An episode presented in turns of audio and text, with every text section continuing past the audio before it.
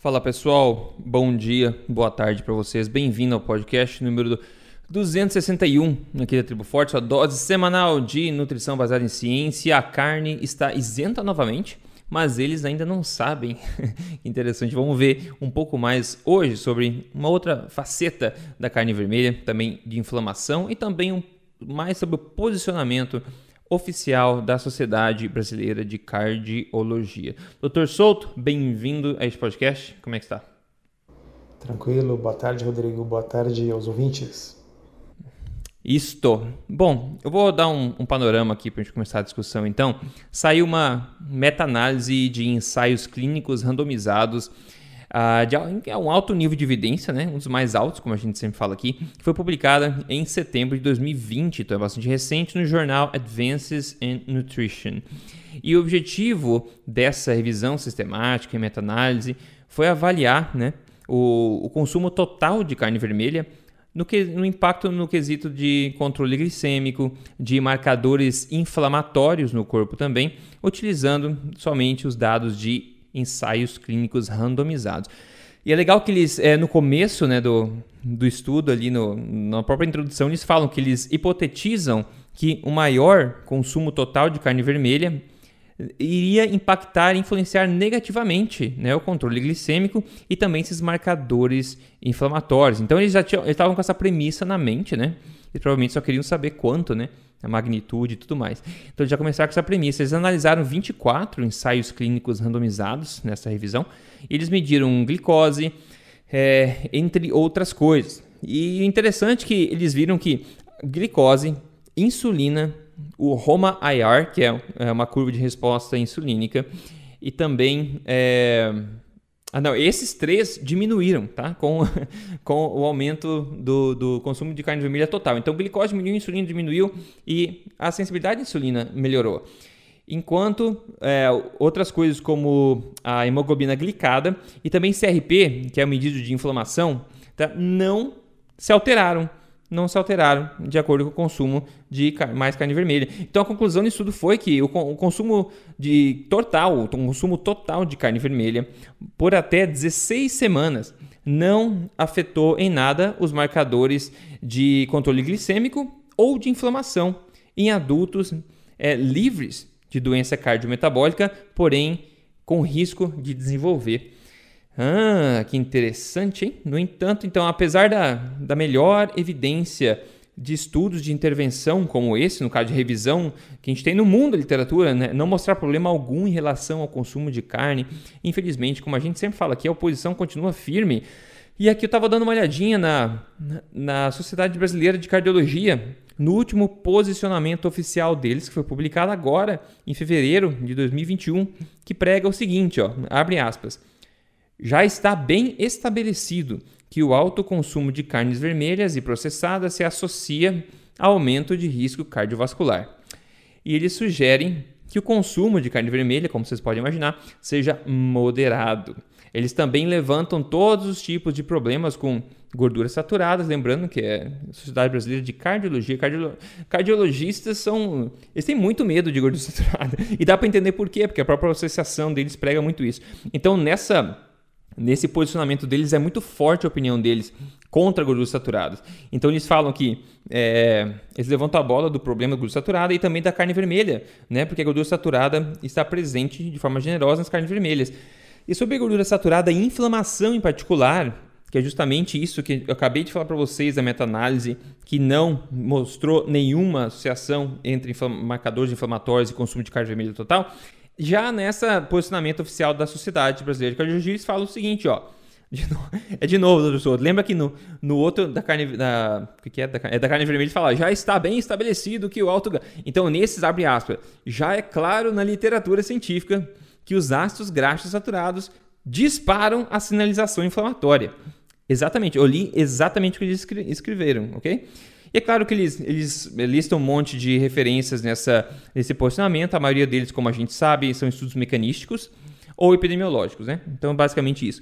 Então, é, tem uma disparidade aí entre uma meta-análise de ensaios clínicos randomizados, mostrando que não tem nada a ver uma coisa com a outra, e um posicionamento atual de uma sociedade inteira que engloba uh, os profissionais de cardiologia do, do, Brasil inteiro, que é uma das principais uh, causas de morte do mundo. Uma das estão sempre brigando em câncer e problemas cardíacos e tá aí forte dizendo que inflama sim a gordura saturada e carne como tem gordura saturada provavelmente né, inflama também e que o consumo deve ser diminuindo porque já está bem estabelecido na literatura que é um problema. Então, doutor Souto, a luta continua, é, dissonância cognitiva, não sei como é que, que, que você acha disso tudo aí.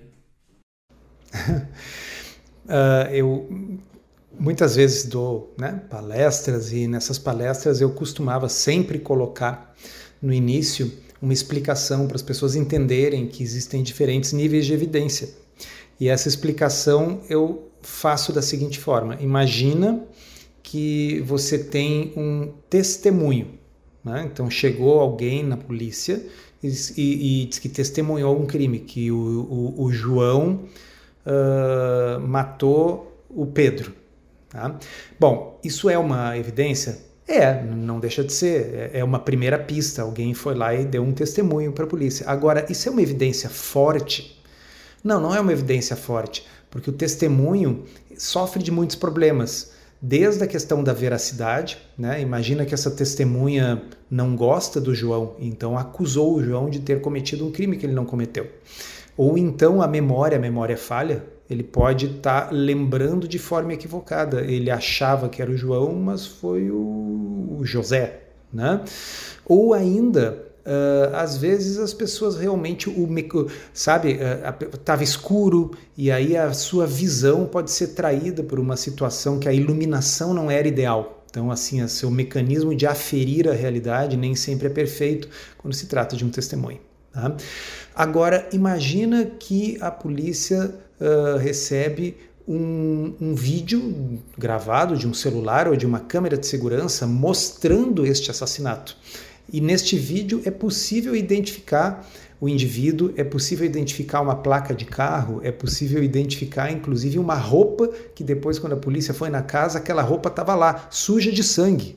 Né? Então, é uma evidência? É e é uma evidência muito mais forte, vocês vão concordar. Tá? E aí, pessoal, vem a parte fundamental. Quando eu faço essa aula, eu explico para as pessoas: e se acontecer que haja uma contradição entre essas evidências? O testemunho está dizendo uma coisa, mas a, a evidência material, aquela do vídeo com áudio, com som, com imagem, com a evidência do sangue na roupa, sabe? A polícia científica, a perícia mostrou que aquele era o sangue da vítima, que estava na roupa da pessoa que apareceu no filme cometendo o crime. E essa pessoa é outra, é diferente daquilo que o testemunho disse, a polícia vai acreditar no que? No testemunho ou na perícia científica? Né? Então, é isso que eu quero que vocês entendam. Essa minha analogia é para dizer assim: existem vários tipos de evidência científica que não são todos iguais. Um estudo observacional epidemiológico, esse que se faz assim um levantamento, o que que as pessoas comiam em 1998 e elas responderam num questionário, questionário esse que equivale a enxergar num dia de pouca luz, né? porque as pessoas não lembram direito o que, que comeram ou mentem ao responder, não tiveram um saco e a partir da metade no questionário, do questionário marcaram tudo na letra A. Né? Então, assim, uma coisa é um estudo observacional epidemiológico de questionário, a outra coisa é um ensaio clínico randomizado que na nossa comparação equivale a um vídeo com imagem e som. Né? Eu realmente peguei um grupo de pessoas, sorteei um grupo para comer a carne, outro grupo para não comer, acompanhei por um ano, fui medindo desfechos, fui vendo exames, fui ver o que acontecia. E se há uma contradição entre esses dois tipos de exame, qual é que vence, Rodrigo Polesso? Sempre o filme, né? Sempre o filme. Ah, ou seja, é o ensaio clínico randomizado. Se eu tenho um experimento. Sabe o que, que eu me lembro também? Me lembro daqueles programas devem existir ainda, que acho que passa nesses canais aí, Discovery. Uh, tem um mistério, uma casa mal assombrada. Várias pessoas dizem que viram fantasmas lá, que assim móveis se mexem e, e vasos caem e quebram sozinhos. Né? E aí eles vão fazer uma investigação e aí eles instalam câmeras acionadas por infravermelho, acionadas por movimento e botam luz. E, bom, e aí, e aí as tais coisas não acontecem. Né? Então, ou você acredita que assim o fantasma só aparece quando você está com uma luz fraca olhando com o canto do olho e sozinho, né? Ou então você vai ter que admitir, não, quanto melhor é o instrumento que a gente usa para aferir a realidade, mais próximo da realidade a gente vê e determinadas coisas aparentes, né? Que talvez fossem produtos da imaginação, quando você realmente usa instrumentos corretos e definitivos para avaliar, some, né? E aí, claro, quem acredita, quem é sujeito à crença sempre vai dizer, não, mas o fantasma se esconde quando vê a câmera, né?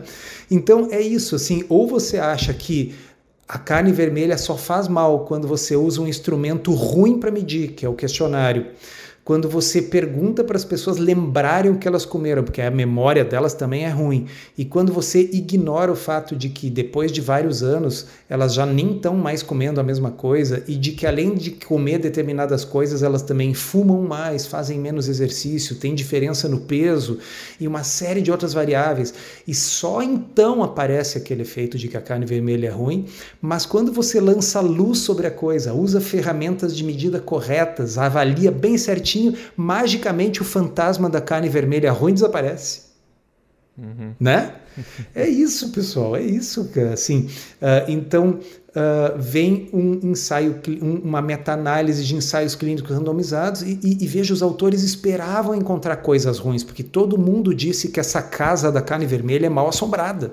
Tá? Só que o que, que eles usaram? Eles acenderam a luz, eles botaram câmeras de alta definição e a assombração sumiu. É, sumiu exatamente. Uhum. É, é, é, complicado. E essa questão da inflamação é um dos pontos que o pessoal sempre fala também, porque a carne inflama o corpo. Bom, você acabou de ver a melhor evidência dizendo que isso não acontece. Agora, é muito a última parte. É, a, a, última parte desse, desse posicionamento, que é, é um tanto longo, eles entram em vários, vários aspectos, etc.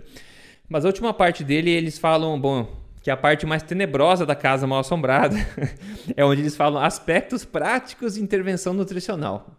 Né? Aí você já imagina o que vai acontecer. Aí eles falam o seguinte, eu vou abrir aspas e ler, tá? Eles falam, diversas estratégias nutricionais são capazes de contribuir para a prevenção cardiovascular, tendo como preceito a exclusão de gorduras trans, adequação do consumo de gordura saturada e, proporcionalmente, maior consumo de gordura insaturada, além de incentivo ao consumo de frutas, hortaliças e grãos integrais. Bom, a galera ter dormido já aí, porque todo mundo já sabe que é o senso comum é esse, né? Coma mais comida de cavalo, né? Coma também frutas, hortaliças, né? os grãos, o feno todo. E também mais gorduras poliinsaturadas, insaturadas aí de oliva, mais óleos vegetais também que a gente vai ver, e menos gorduras saturadas. Todo mundo já sabe o que está acontecendo, está todo mundo cada vez mais doente, né? Deve ser uma coisa do, do além, deve ser um fantasma diferente. Eles continuam, e essa parte é, é, é triste, mas eles falam o seguinte, abre aspas, alimentos de origem animal, tais como carnes, leite e derivados, contêm naturalmente maior teor de ácidos graxos saturados, enquanto óleos vegetais apresentam elevado teor de insaturação. Com exceção do óleo de coco e de palma, os quais são ricos em gordura saturada, é, e gordura saturada. Entre os óleos vegetais, destacam-se os óleos de soja, canola e milho, os quais apresentam boa distribuição de ácidos graxos, sendo que o óleo de soja e canola apresentam vantagem adicional ao de milho pelo menor teor de ácidos graxos saturados. Então, pessoal, basicamente, vocês entenderam, estão, basicamente, na minha opinião, estão falando o oposto do que você deveria fazer, né? que é eliminar alimentos de origem animal e colocar mais óleos vegetais na sua dieta alimentar que são coisas extremamente tóxicas que são impossíveis de encontrar nessa quantidade na natureza, tá? Porque a mãe natureza não sabe o que faz, a indústria de, óleo, de refinação, de refinamento de óleos vegetais sabe o que faz, então a gente tem que consumir mais disso. E para acabar, então, eles falam o seguinte: ó, a orientação nutricional deve capacitar o indivíduo quanto ao conhecimento da composição dos alimentos. Importante enfatizar que óleos vegetais, fontes de ômega 3 e ômega 6, não devem ser substituídos por óleos tropicais, como palma e coco ou por gorduras de origem animal, banho e manteiga, por serem ricos em gorduras saturadas e por não fornecerem quantidades adequadas de ácidos graxos essenciais à dieta. Dá para acreditar num negócio desse? Oh, meu Deus do céu! Sabe o que, Rodrigo? Assim, nitidamente, nitidamente o problema uhum. é a dissonância cognitiva de tentar Grave. manter a coerência com o que eles sempre disseram. Uhum, né? é. Então, uh, eu uh, veja, já que o pessoal gosta tanto de epidemiologia, é interessante que eles sempre fazem questão de ignorar o maior, mais recente, mais completo estudo epidemiológico sobre nutrição, que é o estudo PURE, P-U-R-E, PURE. Tá? Por que, que ele é importante? Pelo tamanho, né? são, se não me engano, quase 180 mil pessoas, uh, pelo fato de incluir, uh, acho que são 26 países ou 18, mas enfim, é um número muito grande de países, porque a maioria dos estudos epidemiológicos que são citados por esse pessoal são estudos norte-americanos e alguns europeus. Ah, o uh, que, que acontece? O estudo Pure ele tem países de alta renda, como países escandinavos, eles têm países de renda média, como o Brasil, eles têm países de renda bem baixa, como países africanos e da América Central, uh, e, portanto, ele tem uma fatia muito mais representativa da humanidade. Tá? E ele já utiliza ferramentas mais modernas. Eles usam biomarcadores, por exemplo, quando eles estão falando sobre sódio, ao invés de perguntar para as pessoas, vocês usam muito sal ou pouco sal? Não, eles mediram na urina das pessoas quanto sal era excretado para ter uma medida objetiva, né? A quantidade de sal que você excreta depende da quantidade de sal que você come.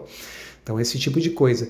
E o que, que o estudo Pure mostrou? Que há uma relação inversa entre o consumo de gordura saturada e mortalidade. Sabe o que é uma relação inversa, ouvinte? Quanto mais gordura saturada você come, menos você morre. Tá? E a mortalidade ela é menor, acima de 14% de gordura saturada na dieta no estudo Pure, sendo que o pessoal está recomendando nessas diretrizes que o Rodrigo está lendo menos de 10%. Uhum. E da onde que vem esse menos de 10%? Esse menos de 10% foi um número inventado lá nos anos 80 Uh, tem um artigo que eu coloquei no blog, aquele, né, O Mundo Visto pelos Óculos de LDL, onde o Dr. Gerald Raven uh, comenta de forma sarcástica, escrito na época, nos anos 80, quando esse número de 10% surgiu, dizendo que esse número saiu da cabeça das pessoas, foi criado, foi inventado.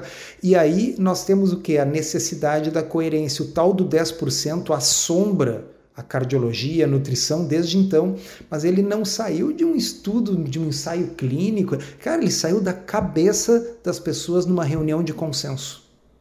Uhum. Né? É incrível uhum. isso. E aí nós estamos em 2021 e estamos discutindo um consenso nacional. Veja, em 2021 o estudo Pure já tinha sido publicado. Né? Assim, hoje as pessoas poderiam dizer: olha, tá bem, lá nos anos 80, né, eles não podiam saber. Podiam sim, já naquela época não tinha evidência para os tais dos 10%, mas hoje nós temos evidência ao contrário. Uhum. contrário. E sabe, doutor Souto, que eles, eles na verdade, eu estou olhando aqui, eles mencionaram isso do pior, isso que é o pior na sessão onde eles falam de doenças cardiovasculares e coronarianas. E eles falam, eles explicam exatamente isso.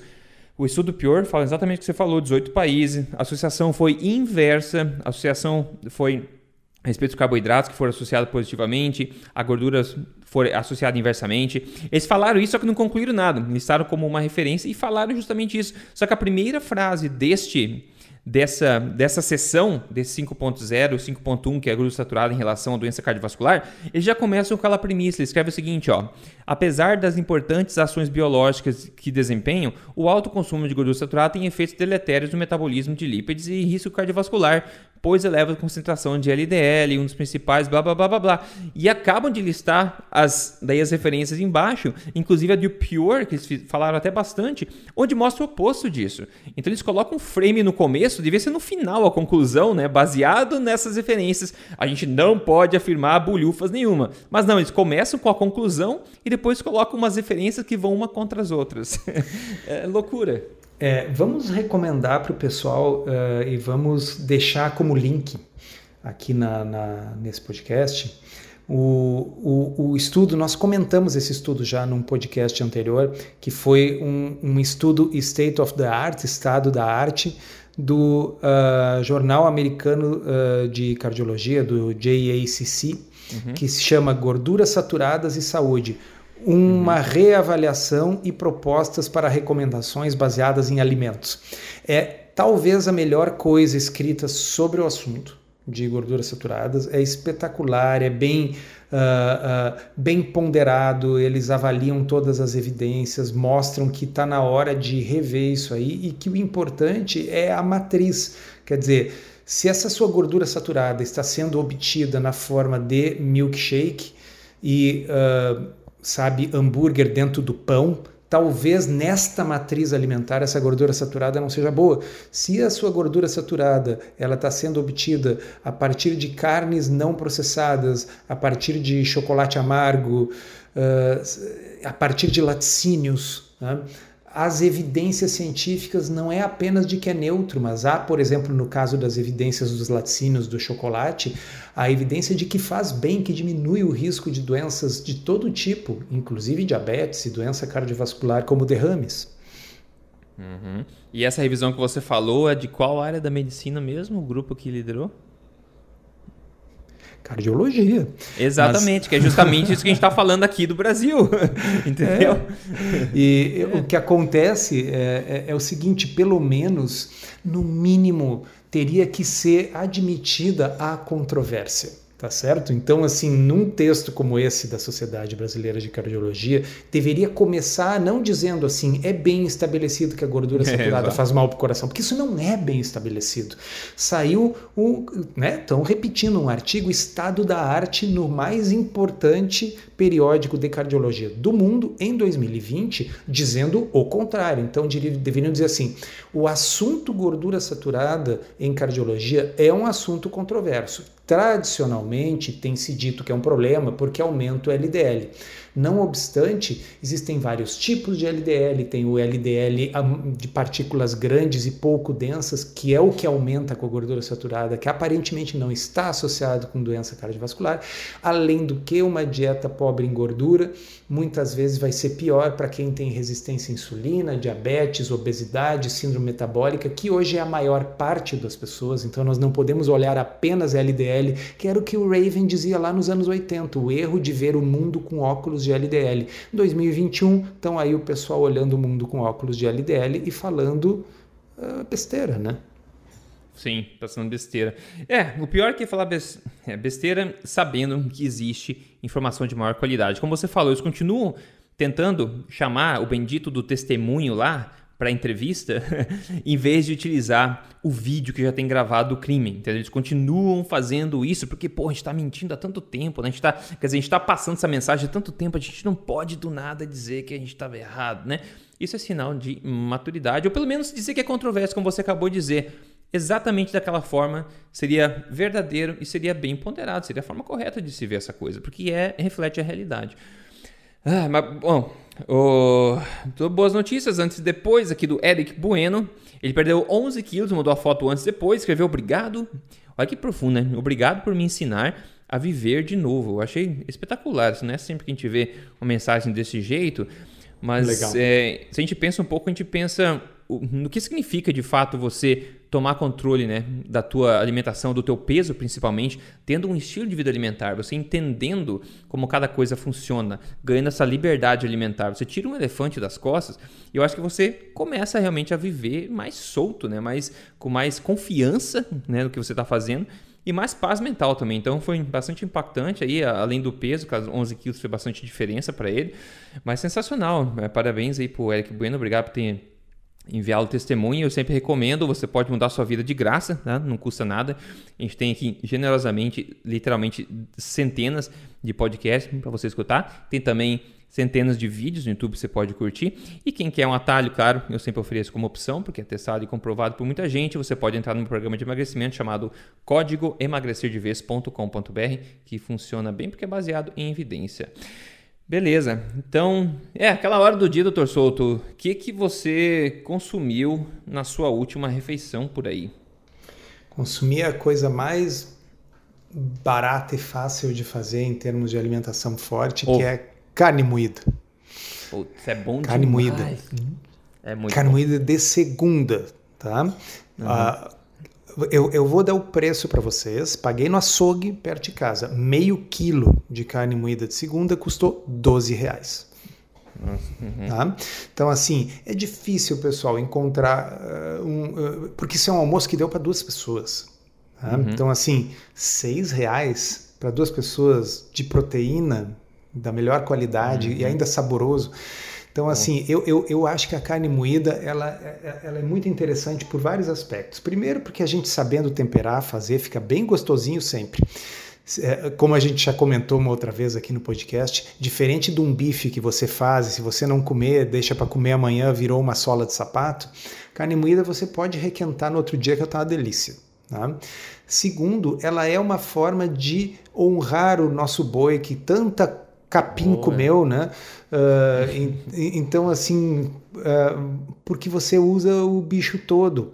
Você não, não precisa, sabe? Tá, eu entendo que o entrecô é mais gostoso para fazer na grelha, que né, o filé vai ser um bife maravilhoso, mas tem aquelas carnes mais duras que quando você passa pela máquina de moer, aquilo quebra né, o colágeno duro que tem ali e você tem uma coisa saborosa que está macia porque foi moída, e esse colágeno aí, ao invés de ter que ficar pagando na farmácia para comprar colágeno, sabe?